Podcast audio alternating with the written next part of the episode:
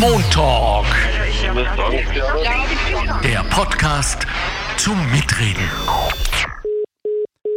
Herzlich willkommen zu einem, ja, kleinen Jubiläum, muss ich sagen, wie wohl vor dreieinhalb Jahren, als wir anfingen, niemand von uns geglaubt hätte, dass ich mal hier sitze und sage, dies ist der Montalk Nummer 80. Jawohl, 80. Ja, und wir sind stolz. Stolz vor allem auf Sie, die Sie uns gefunden haben, die Sie uns treu bleiben.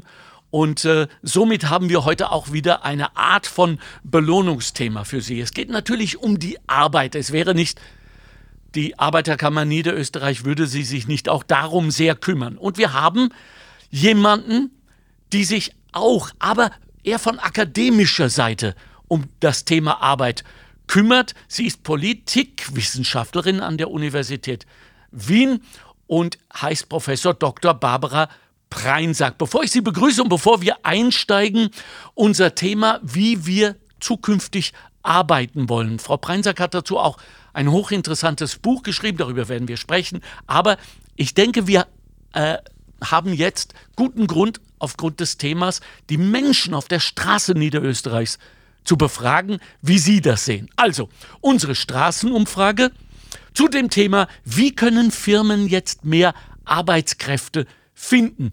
Durch mehr Geld oder durch kürzere Arbeitszeiten? Hören Sie mal, was die Menschen auf der Straße dazu zu sagen haben. Wie können Firmen jetzt leichter Arbeitskräfte finden? Mit mehr Geld oder mit weniger Arbeitszeit? Wahrscheinlich mit mehr Geld. Beides war vielleicht sehr gut, ja. Ich bin mit denen dann zufrieden. Mehr Geld ist besser. Mit mehr Geld. das muss man eigentlich differenziert beantworten. Von meinem Gefühl her geht es einerseits um ja, Flexibilität in der Gestaltung der Arbeitszeit und je familienfreundlicher, umso einfacher natürlich. Was aus meiner Sicht auch eine klare Geschichte ist, wenn ich mir anschaue, so quasi im Handel und, und Gewerbe, was die Mindestkollektivverträge äh, brutto derzeit sind, überhaupt am Land heraus im Vergleich zu Wien oder im Vergleich zu den westlichen Bundesländern, die sehr stark vom Tourismus leben, dann ist es halt ein, ein Jammer. Also sicherlich äh, sollte es entsprechend auch halbwegs würdig bezahlt sein für heutzutage. Also wo ich mir denke, ja, also für 40 Stunden finde ich 2000 äh, Euro brutto eigentlich schon das Mindeste. An dieser Stelle möchte ich Sie darauf aufmerksam machen, dass im Magazin der Arbeiterkammer Niederösterreich, dem Treffpunkt, in der Ausgabe 2 dieses Jahres das gleiche Thema behandelt wird unter dem Titel Die Lage am Arbeitsmarkt. Wow, äh, Frau Dr. Barbara Preinsack von der Uni Wien. Hallo, guten Tag erstmal. Hallo, aber Sie haben mir gesagt, wir werden nicht formell sein. Ach so, gut, einmal muss ich schon Titel sagen. Einmal weglassen. muss ich es rein äh, aus Stolz sagen, dass wir sie bekommen haben. Also, was sagen Sie zu dem letzten Herrn? Äh, erstens mal, er war unglaublich eloquent, gell? Äh, seine Punkte waren vollkommen richtig. Und äh, wiewohl er hat ein, ein wenig eine weinerliche Stimme, aber er hat recht, oder? Ja, also natürlich, die Menschen sind ja alle Expertinnen und Experten für Arbeit.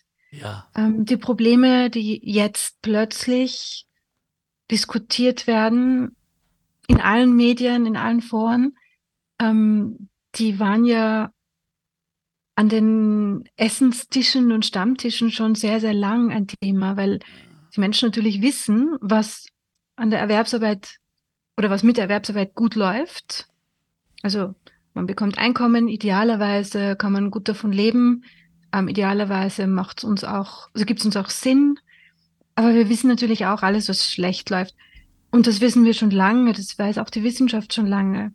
Es ist nur erst dann für die Politik ein Thema geworden, äh, als sich so die Machtverhältnisse verschoben haben und dass die, die Arbeitskräfte ähm, sozusagen ausgegangen sind, wenn man das mal so formuliert. Sie reden jetzt von jüngsten Zeiten?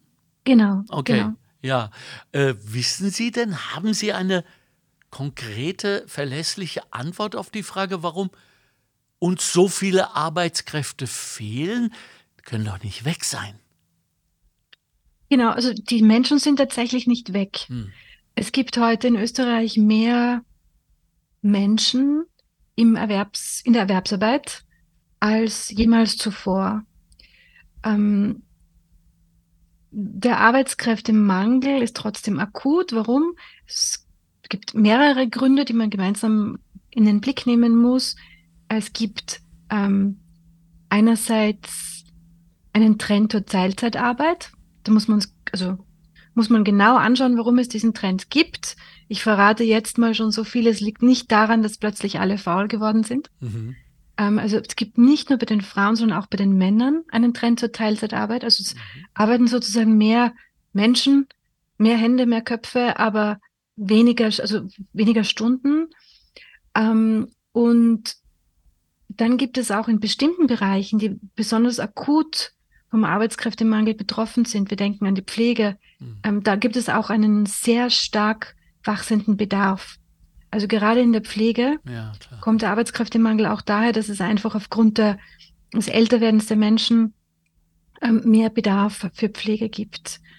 Mhm. Ähm, generell wird sich die Lage auch, also wenn man es jetzt mal demografisch betrachtet, weiter zustimme, zuspitzen, weil, weil wir, das sage ich ja kein Geheimnis, äh, weil wir eine Gesellschaft sind, die älter werden, weil sozusagen immer mehr Menschen in Pension gehen, als neue Arbeitskräfte in den Arbeitsmarkt ähm, eintreten. Ja, ja. Äh, allerdings gibt es, muss man auch sagen, natürlich Menschen, die darüber nachdenken, sehr intensiv sogar, wie wir die Menschen Postpensionsalter doch noch wieder in den Arbeitsbereich bekommen, und zwar jene, die wollen, die sich noch fit genug fühlen. Da geht es um Informations- und Erfahrungstransfer, um, um fast, könnte man sagen, Mentorship in der Arbeit und so weiter. Äh, Jung und Alt kommen zusammen. Also da gibt es auch Hoffnungsmeldungen. Aber ja. ähm, zu Ihrem Buch, Frau Breinsack, ähm, aus politischer Perspektive ist die Arbeit grundsätzlich etwas, das man begleitet, weil sie sich, sagen wir mal, seit den ersten Überschüssen der Agrarentdeckungen sozusagen selbstständig weiterentwickelt? Oder ist es etwas, was die Politik gefälligst proaktiv mitbestimmen muss. Was sagen Sie? Also, ich merke da so eine gewisse Tendenz zu den Entweder-Oder-Fragen heute. Ja, schon, Geld gell? Oder, ja. Geld oder Arbeitszeit. Also, wie einer, wie einer der Befragten gesagt hat, es muss beides sein. Und auch hier muss es natürlich beides sein. Ja. Aber ich möchte zuerst, zuallererst einmal klären, worüber wir sprechen, wenn ja. wir über Arbeit sprechen. Also, landläufig meint man, wenn man von Arbeit spricht, die Erwerbsarbeit.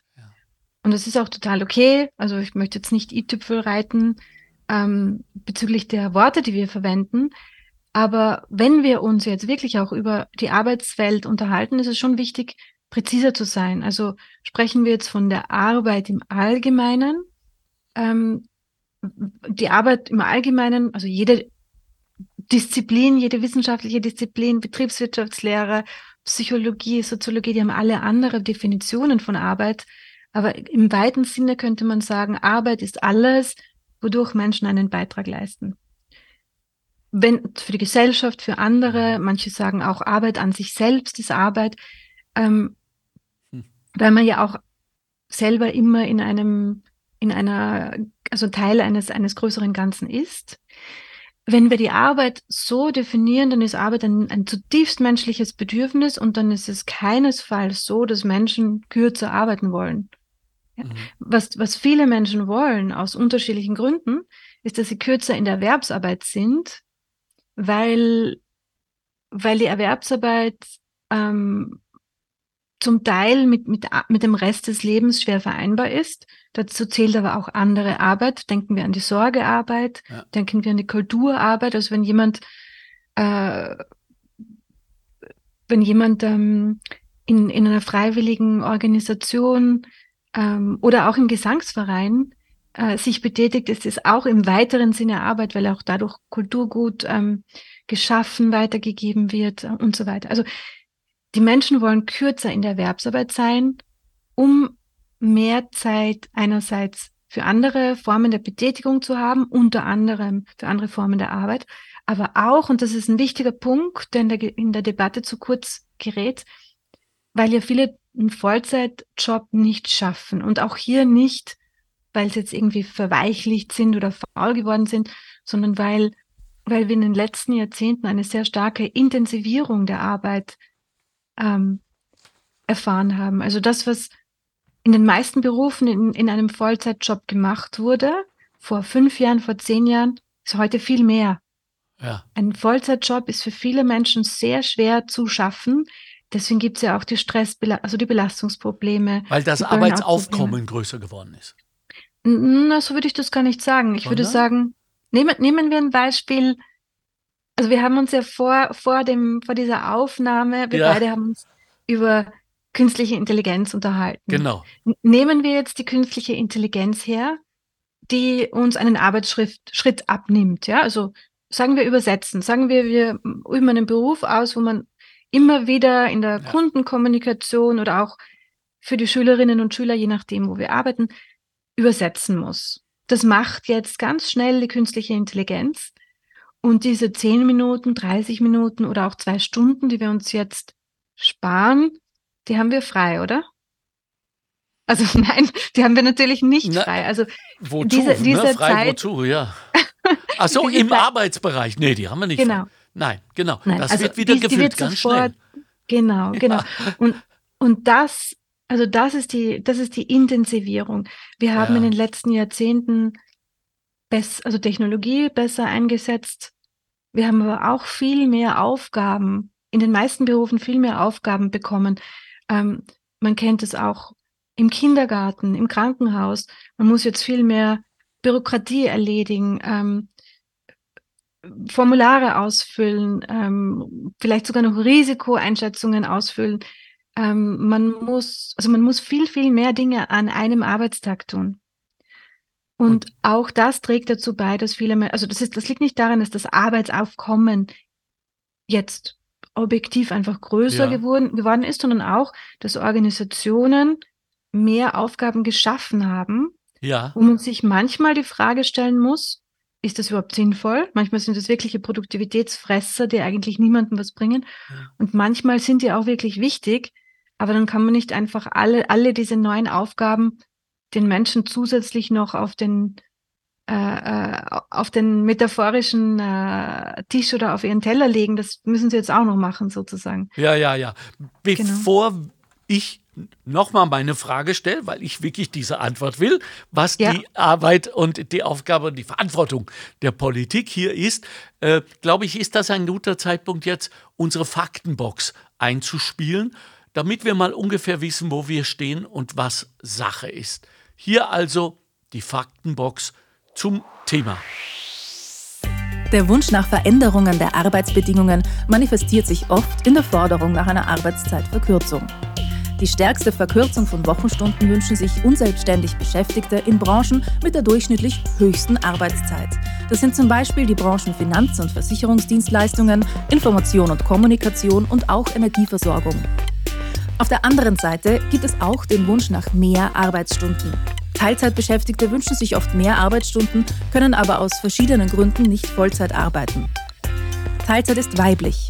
Rund eine Million aller unselbstständig beschäftigten Frauen arbeitet Teilzeit. Nur rund 25 Prozent der unselbstständig beschäftigten Frauen gibt an, freiwillig einer Teilzeitbeschäftigung nachzugehen. Insgesamt arbeiten somit drei Viertel nicht freiwillig Teilzeit. Eine Analyse aller 2022 ausgeschriebenen Stellen zeigt, dass in manchen Branchen bis zu einem Drittel der Jobs nur als Teilzeitstellen ausgeschrieben sind. Besonders stark trifft das in den Branchen Gesundheit und Handel zu. Mehr als ein Drittel der Jobs in der Gesundheitsbranche ist ausschließlich in Teilzeit ausgeschrieben. Im Handel sind es 28 Prozent. Als Gegenbeispiel sind die Baubranche und Industrie anzuführen. Hier ist der Anteil der offenen Vollzeitstellen am höchsten. Im Bau sind es 95 Prozent, in der Industrie 88 Prozent. Die Daten stammen aus dem Arbeitszeitreport 2023 des Momentum-Instituts. So, Frau Preinsack, Sie haben die Fakten gehört, bevor wir uns darauf einlassen, nochmal, welche Aufgabe hat denn die Politik, die lokale, die regionale, aber natürlich auch die Bundespolitik, um in diesem oh, unglaublich komplexen Thema Arbeit mitzuwirken, einzuwirken? Also ich wollte Ihrer Frage auch gar nicht ausweichen, ja, aber danke, dass Sie sie nochmal stellen. Ja. Ähm, ich habe gehofft, dass das aus meiner Antwort schon total klar ist, nämlich ah. die Hauptverantwortung liegt natürlich ähm, in der Poli Politikgestaltung. Und Sie haben das mhm. sehr schön gesagt, es ist jetzt nicht nur ähm, im, im, im, Parlament, im Nationalrat über, das, über Gesetze, sondern da geht's ähm, runter bis in die Politikgestaltung im eigenen Unternehmen, ja. in der eigenen Organisation. Ähm, regional äh, muss hier auch mitgeholfen werden, dass die zum Beispiel die Möglichkeiten existieren, dass es die Kinderbetreuungsplätze gibt, äh, wenn Eltern Vollzeit arbeiten wollen, dass es auch die, die, die Transportmöglichkeiten gibt. Ähm, ein Hindernis für, für Vollzeitbeschäftigung ist manchmal auch, dass man einfach nicht rechtzeitig von oder zur Arbeit kommt. Mhm. Ähm, also hier ist wirklich die Politik in der Pflicht. Die Menschen ähm, das ist ja eigentlich das, das, was das Problem etwas leichter machen, was die Lösung des Problems eigentlich etwas leichter machen könnte, wenn wir unsere Scheuklappen im Denken ablegen. Die Menschen wollen ja ohnehin arbeiten. Aber verstehen Sie mich nicht falsch, die wollen jetzt nicht in einer ähm, Erwerbsarbeit, wo sie irgendwie vom Chef angeschrien werden und unmögliche Arbeitszeiten haben, das wollen sie nicht. Aber einen Beitrag leisten zur Gesellschaft, in dem Sinn, im weiten Sinne arbeiten wollen ja ohnehin alle. Da sind wir ja um, bei einem Thema, äh, und danke für die Antwort, äh, das meiner Meinung nach ganz stiefmütterlich behandelt wird. Und zwar nicht nur, wenn wir über die Arbeit selbst sprechen, sondern auch über die Nichtarbeit, die sogenannte Arbeitslosigkeit, nämlich die Sinnhaftigkeit von Arbeit. Ja, sie ist, ich weiß nicht in welchem Maße noch, aber zumindest war sie es mal jahrhundertelang äh, ein Identitätsstifter, wenn nicht sogar der Identitätsstifter für Menschen. Das hat sich natürlich brachial jetzt geändert und durch die künstliche Intelligenz, über die wir dann sprechen werden, wird das ja nochmal drastifiziert. Ja, also wo ist jetzt äh, die Politik, wenn wir schon davon sprechen, wenn, wenn es um den Sinn geht, den Sinn unseres Lebens, den Sinn unseres Wirkens? Also hier muss man auch wieder unterscheiden zwischen den Zeiten vor, ich sag's mal jetzt ganz, ganz grob, vor der industriellen Revolution. Ja. ja. Ähm, also Arbeit war für Menschen immer sinnstiftend.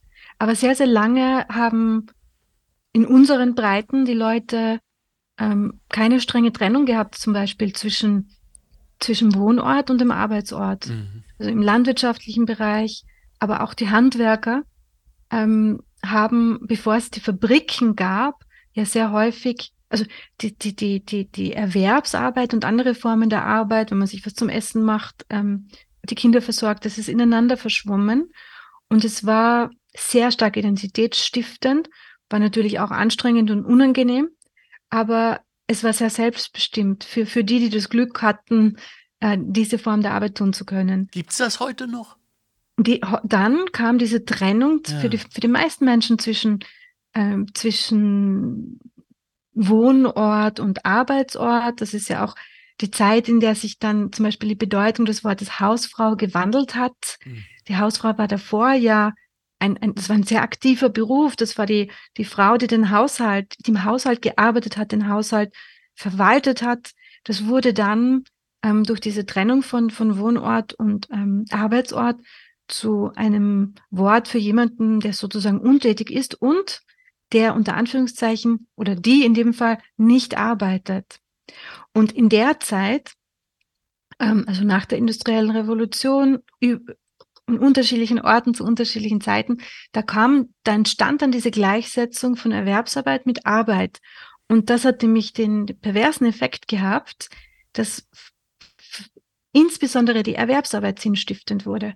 Und dass Menschen, die andere Arbeit tun, die eben die Sorgearbeit tun, den Haushalt führen äh, oder auch ähm, pflegen, ähm, die, ja, die, die, die Arbeit tun, für die man nicht bezahlt wird, dass die als nicht arbeitend gesehen mhm. wurden. Also klassisches mhm. Beispiel, das ich immer anführe, ist, dass man zum Beispiel gesagt hat, als ich noch in, in der Schule war, ähm, dann meine Mitschülerinnen oft gesagt, meine Mama arbeitet nicht. Mhm. Dabei hat die, ja. hat die oft, genau.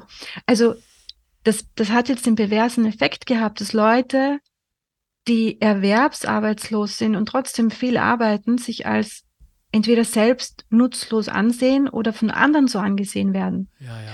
Ähm, um jetzt ein Beispiel zu nennen, es gibt ähm, Personen, die ähm, nicht Vollzeit erwerbsarbeiten können, weil sie Betreuungspflichten haben. Das sind oft auch ältere Verwandte, ähm, die dann eigentlich doppelt bestraft sind durch die Missachtung der Gesellschaft, die ihnen sagt, du, du, du, du liegst auf der sozialen Hängematte oder was auch mhm. immer. Und natürlich finanziell sind diese Personen sehr stark bestraft, weil sie häufig auch dann vom Pflegegeld der Angehörigen nicht leben können. Kann und, ja, hm? ja. Und da ist sie, und jetzt, ich möchte Ihre Frage beantworten, ja. damit Sie nicht wieder schimpfen mit mir. Ja. Ähm, also da ist natürlich die ganz, ganz klar die Politik gefordert. Das können die Betroffenen ja gar nicht alleine lösen. Ja, ja. Ich fürchte nur auch deren Power und Gestaltungsrahmen ist äh, ist beschränkt und wird noch beschränkter mit der, mit der KI in Zukunft. Nochmal dazu. Mir ist aufgefallen, dass bei der Straßenumfrage außer dem letzten Herrn, bei dem ich mich persönlich nochmal bedanken will für diese super Aussage, äh, die meisten Menschen auf, auf finanzielle ähm, Maßnahmen gepocht haben, wenn es um die Veränderung der Arbeit, ihrer Arbeit geht. Kann es sein, dass der Zweck der Arbeit irgendwie die Identität übernommen hat. Ist die Identität der Arbeit jetzt Geld und sonst nein, nichts? Nein, aber da würde ich sofort als, als, als, als jemand, der in der Wissenschaft arbeitet, würde ich sofort sagen, Achtung, Achtung bei Umfragen. Ja, aha. Okay, die Umfragen ja, messen nicht immer das, was man glaubt zu messen. Also hier vermute ich, äh, ich sage gleich dazu, ich war in, war in die Erstellung der Umfrage nicht, an der Erstellung der Umfrage nicht beteiligt, mhm. deswegen kann ich es nur vermuten.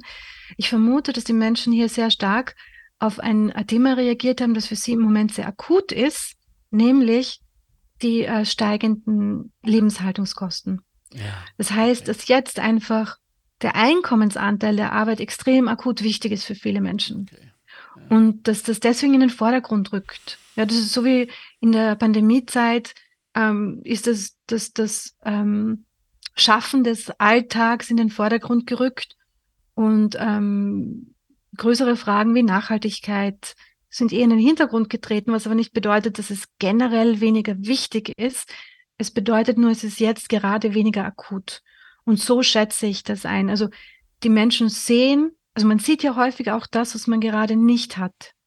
Ja. was einem gerade abgeht. Und wenn mir jetzt Geld abgeht, um meine Rechnungen zu bezahlen, weil die Miete steigt, ähm, weil, weil die Kosten fast für alles steigen, Energie, von der Energie gar nicht zu sprechen, dann ist der Einkommensteil der Arbeit natürlich extrem wichtig. Ja. Generell kann man aber sagen, was für Menschen, das sagen jetzt die Umfragen in, in aller Welt und auch in Österreich, was für Menschen extrem wichtig ist und was sie dann auch dazu bringt, sich eine andere Arbeit zu suchen, die Arbeit zu verlassen, wenn sie es sich leisten können, ähm, ist der Sinn auch, die Anerkennung und was man im weitesten Sinn als gutes Arbeitsklima bezeichnen könnte. Aber also, dass man nicht mit Magenschmerzen sozusagen ins Büro oder in ja, die Bäckerei gut. oder gut. Die, wo ja. man immer auch arbeitet. Das mhm. hängt natürlich auch mit, mit äh, der wunderbaren ähm, Abdeckung von, von äh, zumindest gesundheitlicher und manchmal auch sozialer Maßnahmen für jene, äh, die es gerade brauchen in dem Land. Wir dürfen das ja auch nicht vergessen,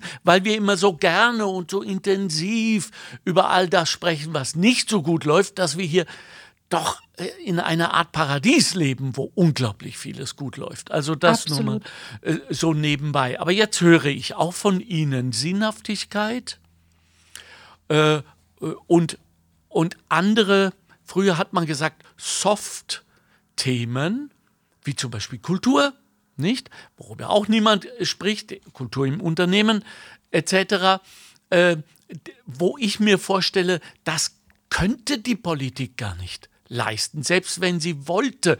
Also wer hat die Verantwortung? Die Politik kann schon leisten, also hm. nicht alleine, aber warum? Nehmen wir nehmen wir, also bleiben wir beim Thema Pflege, weil das auch ja, so ein ja. heißes Thema ist im Moment. Sehr recht, ja.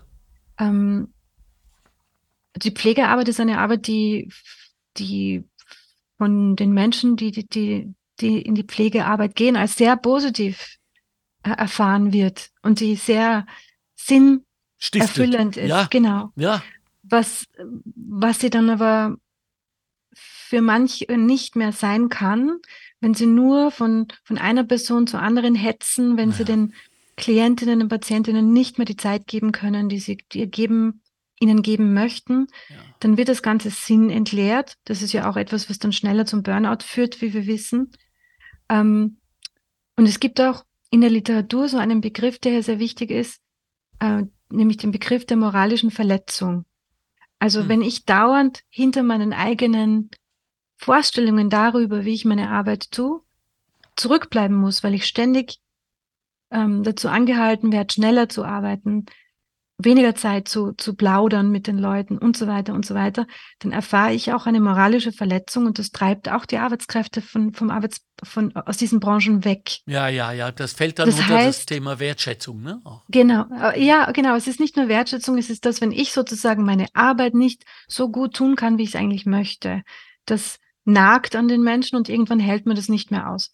Und hier können natürlich durch die Politik, aber auch durch die Unternehmenspolitik, also die, die, die, die Regeln in den Un- Unternehmen, in der Unternehmensführung, äh, in den Organisationen, nicht nur auf der höchsten Ebene des, der, Mhm, der, der mhm, Gesetzgebung natürlich, mhm. aber hier können natürlich Rahmenbedingungen ähm, geschaffen werden dafür, dass die Menschen ihre Arbeit auch als sinnvoll erleben können. Aber Wenn man- die, ja. verzeihen Sie, diese Einflussnahme und diese Gestaltungspower hat natürlich ihre Grenzen.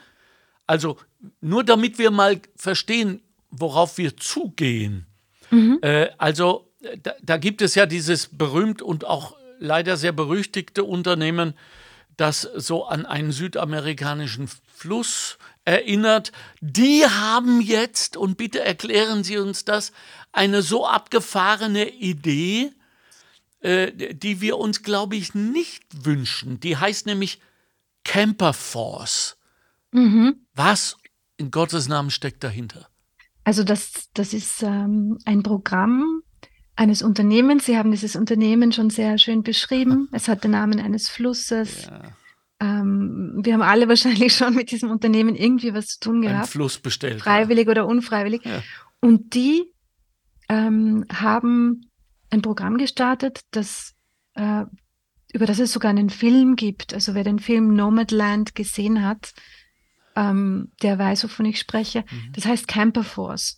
Und das Unternehmen sagt, das ist ein, ein Programm, um älteren Arbeitnehmerinnen und Arbeitnehmern Möglichkeiten zu schaffen, sich zu verwirklichen. Also es, äh, wenn man auf die Web Website schaut, dann wird wirklich von Abenteuern gesprochen. Da steht, ähm, Hm.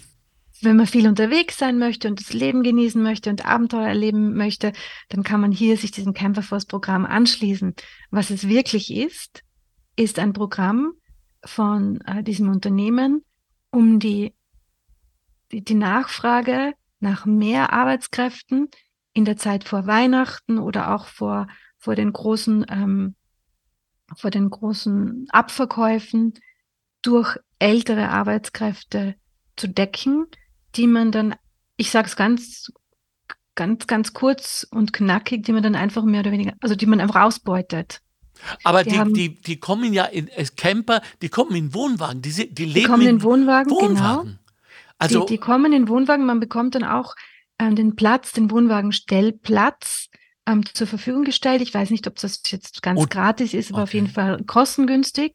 Dort wohnt man dann, ähm, arbeitet zwölf Wochen lang ähm, vor der im. Lager in, in Texas oder so und fährt dann weiter ähm, bis zur nächsten Stelle, wo dann wieder die Arbeitskraft gebraucht wird.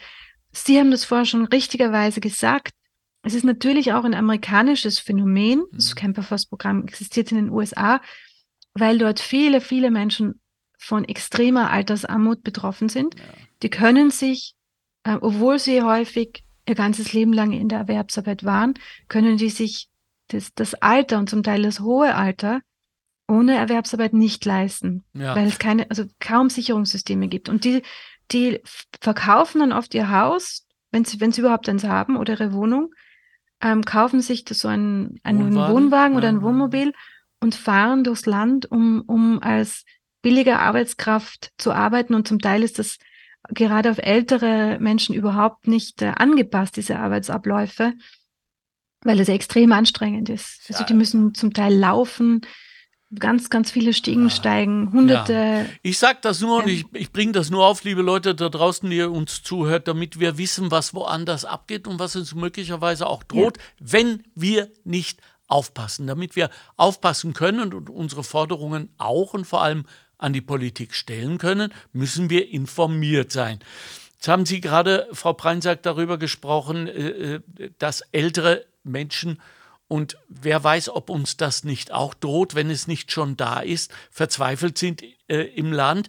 Und zwar nicht nur wegen der fehlenden Sinnhaftigkeit, sondern wirklich wegen der fehlenden Kohle. Was wünschen Sie sich eigentlich für die Erwerbsarbeit der Zukunft? Ich wünsche mir, dass, dass, dass Menschen die Erwerbsarbeit tun können, die sie gerne und gut tun können. Ja. Ähm, für viele von uns wird es Erwerbsarbeit sein. Für manche wird es an, andere Formen der Arbeit sein. Alle müssen wir gut abgesichert sein. Mhm. Also ich, es ist auch kein Geheimnis, dass ich äh, eine Befürworterin der solidarischen äh, Formen des bedingungslosen Grundeinkommens mhm. bin. Also ich wünsche mir, dass alle Menschen äh, genug für ein würdevolles Leben haben. Und ich glaube aber, dass das, also ich bin überzeugt davon, dass das es ermöglicht, dass die Leute dann auch besser arbeiten. Und mit besser meine ich jetzt nicht einfach schneller und mehr, sondern ich meine besser in einem Sinne, das gut ist für die arbeitenden Menschen und auch letzten Endes für die Arbeitgeber. Ja. Weil wenn jemand ihren Job gerne tut, äh, wenn sie gerne arbeitet, dann wird sie erstens glücklicher sein, sie wird gesünder sein, ähm, sie wird weniger kündigen, und sie wird auch den Job länger machen können und wollen. Mit länger meine ich jetzt nicht pro Woche oder pro Tag, ähm, sondern mit länger meine ich über das Leben gerechnet. Denn wir haben ja in Österreich ein, ein großes Auseinanderklaffen des tatsächlichen Pensionsantrittsalters vom gesetzlichen. Und das ist eben zum, zum großen Teil deshalb, weil die Leute sich auf die Pension schon freuen, weil die Erwerbsarbeit nicht ähm, als positiv erfahren wird. Teile davon schon, aber die, die, die Stunden sind oft zu viele oder, an, oder die, die Flexibilität, es gibt keine Flexibilität, es ist manchmal auch überhaupt nicht mehr auf ältere Arbeitnehmerinnen zugeschnitten. Ähm, das heißt, gute Erwerbsarbeit ähm, ist im Interesse der, also aller Menschen. Mhm. Und gute Erwerbsarbeit ist aber nur dann möglich, wenn die Leute nicht einen Job annehmen müssen, nur damit sie über die Runden kommen. Also es braucht diese Selbstbestimmtheit. Ja. Gute Arbeit erreicht man nicht durch Überwachen und Strafen, sondern erreicht man durch über Ermächtigung. Ja, also ähm, ein Prozent der Welt der Menschen gehört jetzt immer noch 48 Prozent äh, aller Ressourcen, 48 Prozent des Geldes und, und äh, ich glaube 20 Prozent gehört 80 Prozent. Also die Schere, Frau Preinsack, geht ja kontinuierlich auseinander. Ja. Und was wir befürchten müssen, ist dieser, äh, Gott behüte, soziale Unfrieden, der sich ja, wenn wir es ehrlich betrachten, auch schon langsam abzeichnet, wenn man die jüngsten Wahlergebnisse anschaut und das zumindest vom Thema der politischen Unzufriedenheit her betrachtet, egal jetzt mal abgesehen aller Ideologien. Das heißt also, ähm, gleichzeitig äh, wären diese Einkommen von so manchen wenigen äh, schwindelerregend steigen in einem unglaublichen Tempo, haben viele nicht genug, wie Sie es schon gesagt haben, um ihren Lebensunterhalt mhm. Zu bestreiten. Jetzt muss man doch die Frage stellen dürfen, a, wer ist dafür verantwortlich, wieder Unternehmen oder Politik und wer ist vor allem dafür verantwortlich, dass sich da etwas verändert? Also verantwortlich dafür ähm, sind die politischen Machthaberinnen und Machthaber. Also verantwortlich dafür ist die Politik ähm, weil die das, also unternehme ich jetzt auch niemanden aus, weil, weil die das möglich gemacht hat, mhm. dass, um, und das sind jetzt Zahlen von ähm, Managern und Managerinnen in den USA, um das jetzt nochmal ganz, ganz, äh, ganz äh, greifbar zu machen. Ja. Ähm, in den 60er Jahren haben die Spitzenverdiener in ihrem Unternehmen ungefähr 20, 21 Mal so viel verdient wie die, wie die normalen Mitarbeiter und Mitarbeiterinnen. Und jetzt sind es ähm, 300 Mal so viel. Mhm. Also jetzt ist es 300 Mal so viel. Da kann niemand sagen, das ist, weil die Produktivität 300 Mal so hoch ist. Ähm, mhm. Das heißt, die, die, Gesetze, also die, die, die Gesetze, die wir haben, die von, angefangen von den Steuergesetzen, von der Tatsache, dass es auch so eine geringe Vermögensbesteuerung gibt, all diese Regeln, die das möglich machen und möglich gemacht haben, müssen verändert werden.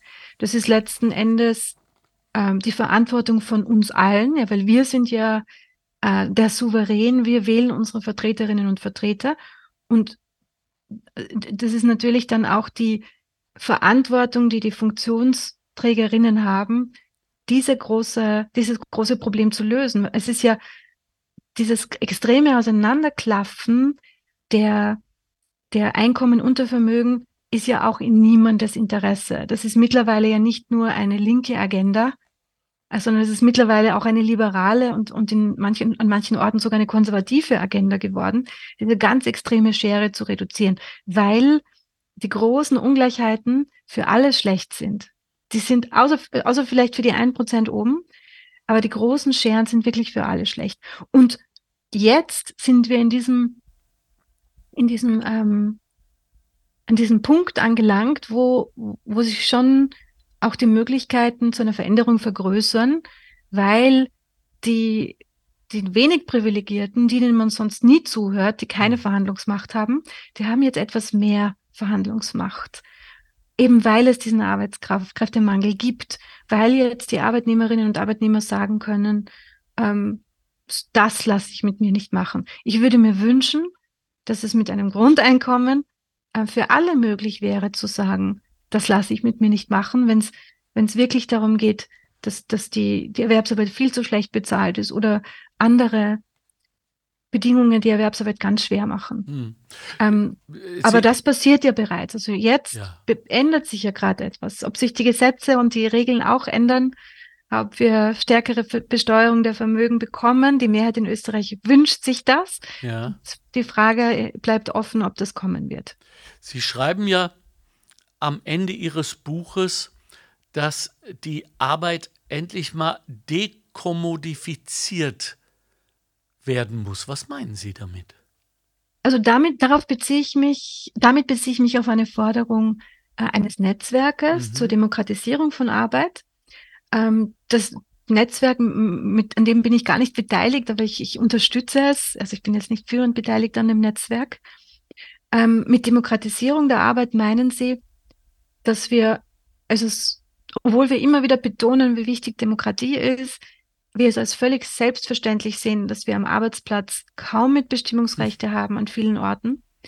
Und mit der Dekommodifizierung, also mit diesem ähm, etwas sperrigen Wort, meinen Sie, dass Arbeit so etwas werden muss, das, kann, das nicht als Ware betrachtet wird.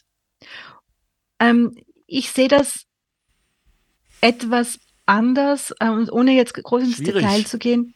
Ich sehe das deswegen anders, weil ich glaube, dass die Arbeit ja jetzt auch schon keine Ware ist. Ja. Und das ist ja jetzt bereits auch, deswegen verwehre ich mich auch gegen, gegen den Begriff Arbeitsmarkt als so Bausch- und Bogenbegriff. Also natürlich gibt es einen Arbeitsmarkt, marktförmige äh, Elemente an der Arbeit, aber die Arbeit an sich ist jetzt kein Markt.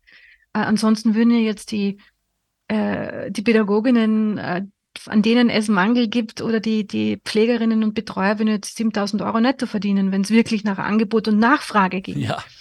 Ähm, aber die Dekommodifizierung meint, dass, dass man wirklich aufhören soll, Arbeit als Ware zu sehen, mit der gehandelt wird, sondern man soll Arbeit als etwas sehen, was ein menschliches Bedürfnis ist und was eben auch einen Beitrag für andere leistet. Das würde aber ein gravierendes Umdenken erfordern. Mit dem ja der Erfinder des Gedankens Karl Marx schon mal gescheitert ist, zumindest äh, in der Praxis, dass er heute in jedem Managerregal im Büro steht, ist wieder etwas anderes. Ja, so, also er hat schon grundsätzlich recht gehabt. Ähm, verstehe ich Sie richtig, dass wir auch ein neues Bewusstsein brauchen, was Arbeit angeht? Ja, auf jeden Fall. Also wir brauchen erstens die, das Bewusstsein, dass ähm, vieles, was wir tun, Arbeit ist, auch außerhalb der Erwerbsarbeit.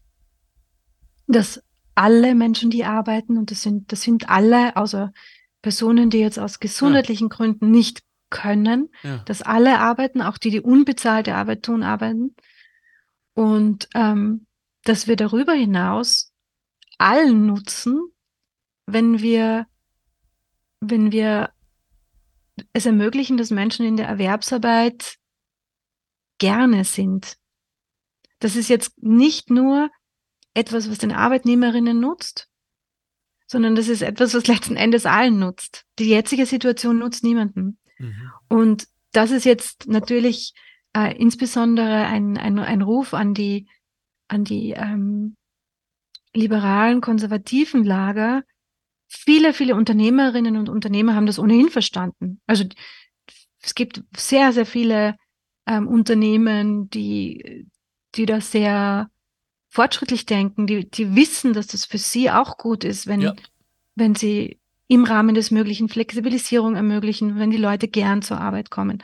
Aber es gibt dann immer noch eine relativ große Lobby, die zum Teil mit äh, sehr selektiv ähm, kommunizierten Informationen und Versatzstücken äh, unter dem Mantel der Wissenschaft hier Stimmung machen gegen Dinge wie Arbeitszeitverkürzung oder gegen andere Dinge, die letzten Endes aber, davon bin ich überzeugt, für unsere Gesellschaft sehr wichtig sind.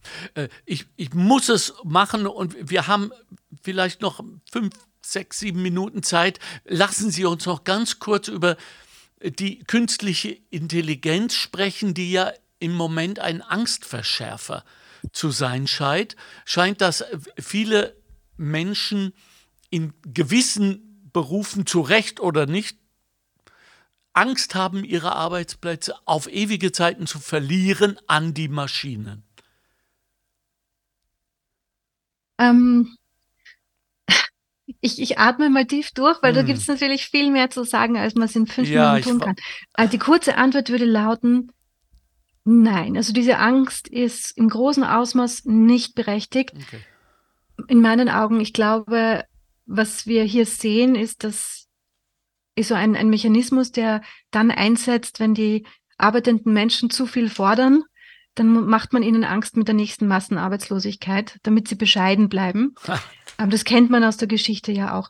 Was ich damit aber nicht gesagt haben möchte, ist, dass, dass die künstliche Intelligenz äh, irgendwie äh, wurscht ist, dass die nichts verändern wird, dass, äh, dass alles beim Alten bleibt. Was natürlich passieren wird, ist, dass im Rahmen unserer Beschäftigung, äh, im Rahmen unserer Arbeit, ähm, insbesondere für Menschen, die, äh, die kreativ äh, arbeiten, die auch ähm, mit, mit ähm, also die bereits mit Maschinen arbeiten, dass bestimmte Tätigkeiten in unserem, in unserer Arbeit ersetzt werden.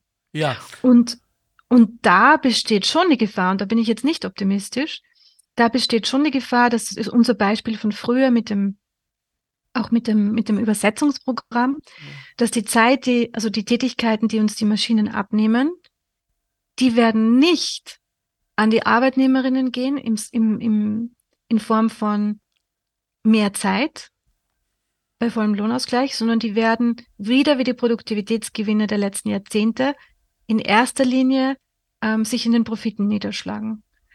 Das und, sehe ich schon als Gefahr. Also ich sehe die Gefahr, dass das so weitergeht, wie es bisher ja schon war und vielleicht noch schneller, dass das mehr, also dort, wo die, wo die, wo einzelne Tätigkeiten durch Maschinen ersetzt werden, dass die Leute dann einfach noch mehr andere Tätigkeiten bekommen, noch mehr Druck haben, die Arbeitsabläufe noch komplexer werden und die Leute noch gestresster sind. Das ist ja auch ein Grund, warum die Arbeitszeitverkürzung wichtig ist, übrigens. Mhm. Einen Satz noch. Natürlich, dort, wo wir von der Automatisierung sprechen, natürlich werden dort auch noch ganze Jobs verloren gehen.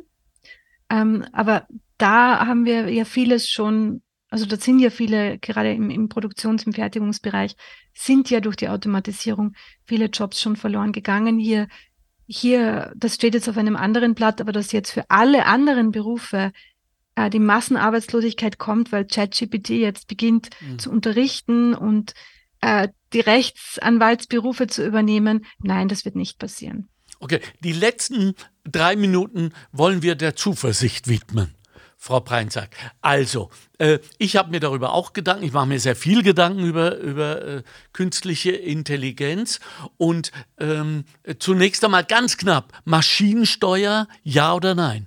Nein. Okay, okay, gut. Wir, wir, werden uns ja noch einmal sehen und dann wirklich ausschließlich über künstliche Intelligenz sprechen. Dann werden Sie mir das erklären. Was ich meine ist, jetzt sind wir doch mit dieser KI-Diskussion an einem Punkt gekommen, wo wir sagen, hier können wir noch intervenieren, politischerweise. Hier können wir noch lenken und vielleicht äh, große Katastrophen äh, erkennen, äh, Leute wie Elon Musk warnen ja schon intensiv, während sie gleichzeitig äh, Investoren sind in diese Technologie. Da weiß man auch nicht, was dahinter steckt.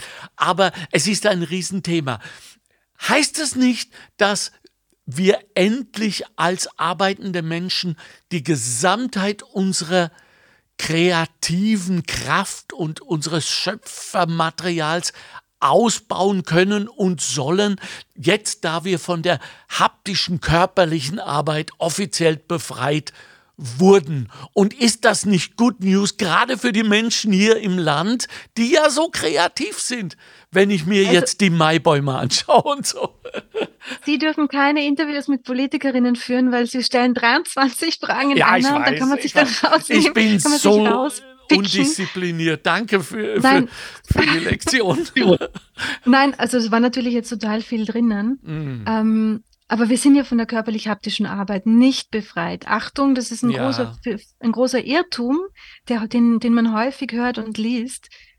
Was man automatisieren kann, sind ähm, Arbeitsabläufe, die routiniert und vorhersehbar sind. Aber da was mit der Kreativität? Der das, also, Einzelne. Also, ja, aber um, um, das, um, das, ja, um diesen Gedanken auf. Dazu zählen einige ähm, physische ja. Berufe, also gerade wir haben ja schon die, die, die Produktion oder auch den Bergbau, also Fertigungstechnik, also nicht, ich sage es nochmal, Manufacturing ist es, ja. also die, die Produktion, der Bergbau, da, dort, wo bestimmte Dinge wirklich vorhersehbar und routiniert sind, das kann man, ähm, kann man automatisieren. Aber es gibt ganz, ganz viele körperliche es gibt ganz viel körperliche Arbeit, die man überhaupt nicht automatisieren kann. Wir denken wieder an die Pflege, wir mhm. denken auch an Reinigungskräfte.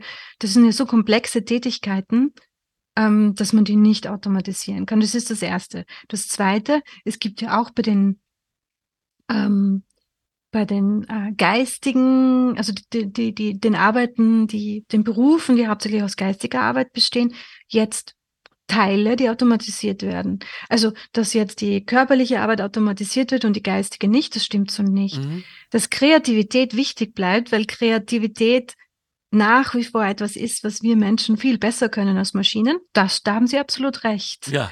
Und das stellt natürlich auch eine große Frage, die wir auch in Österreich noch gar nicht angefangen haben zu ja. diskutieren, was man denn zukünftig oder was man eigentlich jetzt schon ähm, in der Schule lehren soll. So, also so genau. das wollte ich hören. In die mhm. zwölf, mhm. genau. Dass wir mhm. jetzt die Chance haben, unsere Kinder schon in gewisse Richtungen zu leiten, die ihre Kreativität, wie so äh, oft schändlicherweise in den letzten Jahrhunderten, eher zu minimieren, zu, zu unterdrücken, sondern genau. im Gegenteil zu, äh, äh, aufzupowern und zu sagen, jetzt kreativ. So, und jetzt komme ich wirklich zu meiner letzten Single-Frage. Es wird wirklich nur eine, ich schwör's.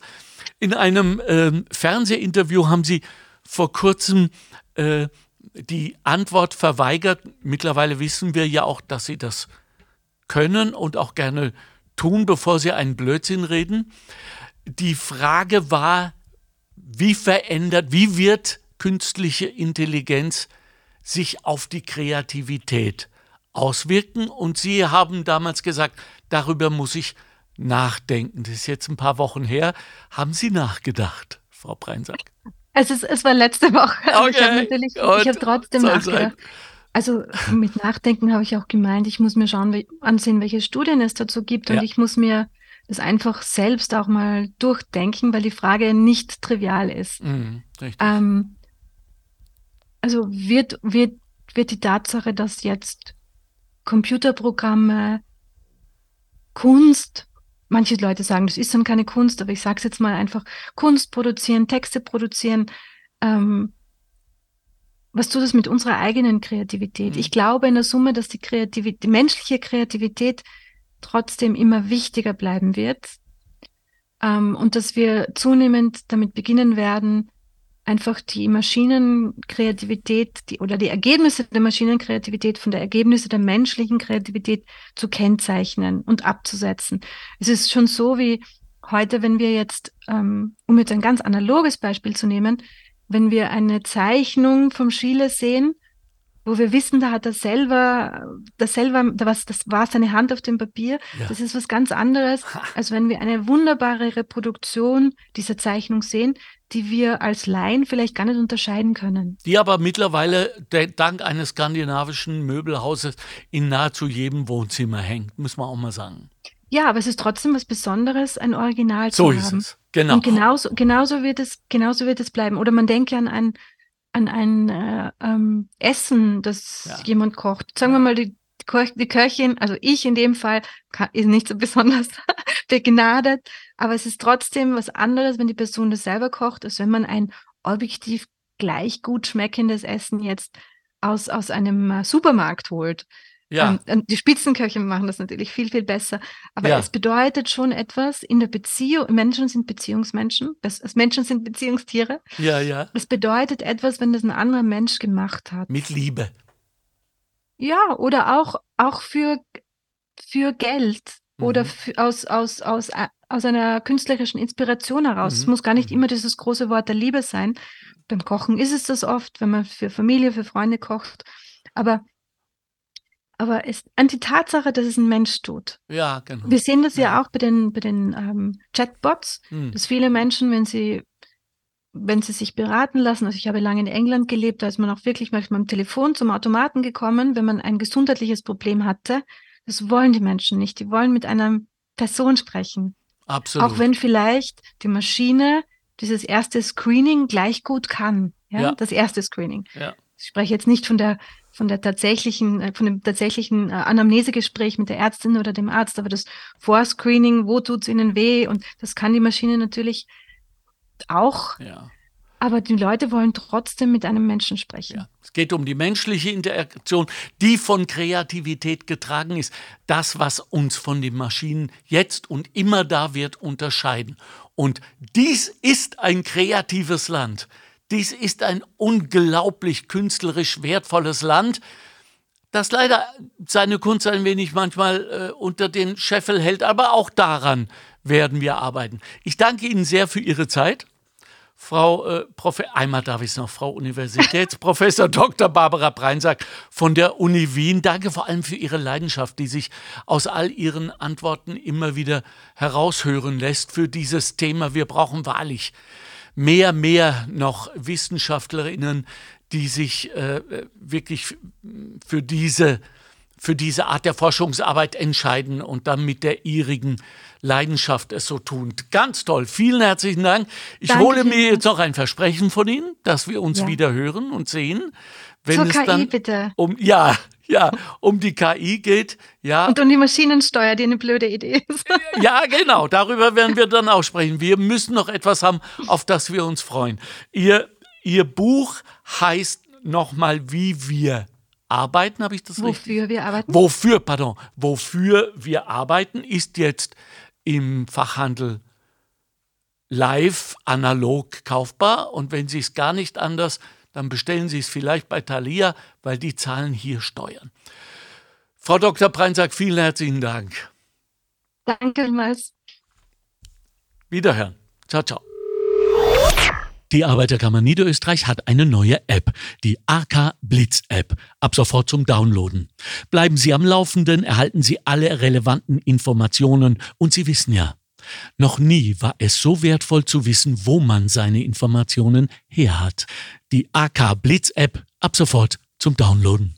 Das war der Montalk. Chefredaktion Susanne Kahner. Redaktion Mario Gattinger und Karina Karas. Straßenumfragen Christoph Baumgarten. Faktenbox Bettina Schabschneider. Technische Leitung Stefan Dangel. Administration Christina Winkler. Am Mikrofon Alexander Göbel.